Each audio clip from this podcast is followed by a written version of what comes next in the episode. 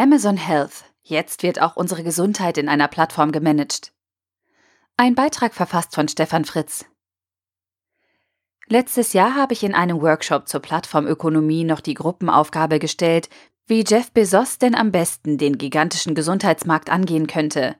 Letzte Woche hat Amazon ernst gemacht und bekannt gegeben, dass Amazon, Berkshire Hathaway, das Investmentvehikel von Warren Buffett und JP Morgan Chase Co. in Zukunft ein neues technologiegetriebenes Angebot für den Gesundheitsmarkt in den USA entwickeln werden. Ziel ist es, Angestellte zufriedener mit ihren Gesundheitsleistungen zu machen und dabei die Kosten zu reduzieren. Wenn jemand ein solches Ziel erreichen kann, dann Jeff Bezos mit seiner Strategie der tausend kleinen Schritte, die alle auf das große Ziel einer vernetzten Aggregationsplattform einzahlen. Wir packen Amazon einfach in die Schublade eines Online-Händlers. Aber in Wirklichkeit ist Amazon ein weit verzweigtes System von Logistik, Händlern, Empfehlern, eigenen Produkten, eigenen Medienproduktionen und einem grandiosen Kundenerlebnis. Und das alles quasi nicht angreifbar durch eine gnadenlose Effizienz. Deine Marge ist meine Chance ist eine der Weisheiten von Jeff Bezos, der genau mit dieser gnadenlosen, automatisierten, digitalen Effizienz aus nicht effizienten Märkten und Prozessen die Luft rauslässt.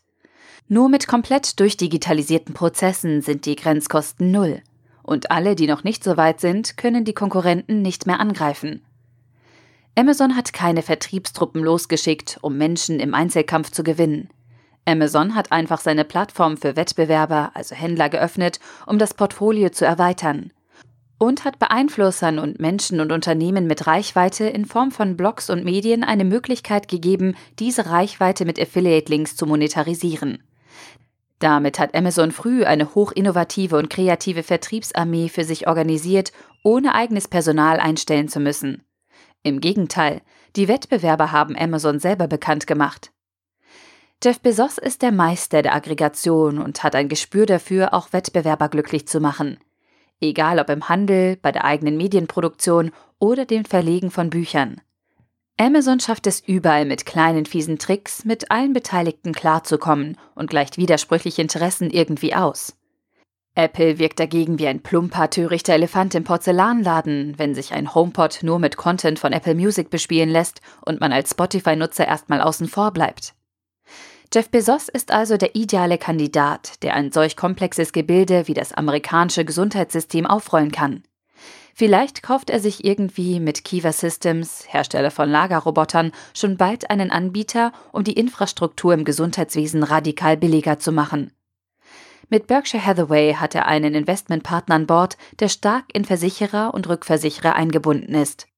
Eine Zielgruppe, bei der man sich mit radikaler Kostensenkung bestimmt Freunde machen kann. Im deutschen Gesundheitssystem dagegen ist Stillstand fest programmiert. Denn der Staat hat mit dem Konzept der Selbstverwaltung hoheitliche Aufgaben an Krankenkassen, kassenärztliche Vereinigungen, also Vertreter der niedergelassenen Ärzte, Krankenhäuser und weitere Einrichtungen verteilt. Mit diesem Programm der verordneten Machtverteilung ist Prozess- und Kosteninnovation nachhaltig ausgeschlossen. Da wird es erstmal schwierig sein, mit preiswertem technischen Fortschritt im Mantel der Plattformökonomie mit kleinen Schritten in den Markt einzudringen und zu lernen. Aber vielleicht wird Deutschland ja damit nach einigen Jahren des Übens in anderen Ländern direkt ein Hauptangriffsziel für disruptive Veränderungen in einem maroden System. Mit dem Eintritt dieses Konsortium lautet die Frage nun nicht mehr, wann es einen massiven Systemumbau für unser Gesundheitswesen gibt sondern nur noch, ob wir die Auswirkungen in fünf, zehn oder zwanzig Jahren am eigenen Leibe spüren werden. Meine ersten Amazon-Bestellungen habe ich im Jahr 2001 aufgegeben, damals bei einem völlig unbekannten Online-Buchhändler. Es hat also mehr als zwölf Jahre gedauert, bis Amazon den Retail-Markt umgekrempelt hat. Jeff Bezos ist geduldig und ausdauernd.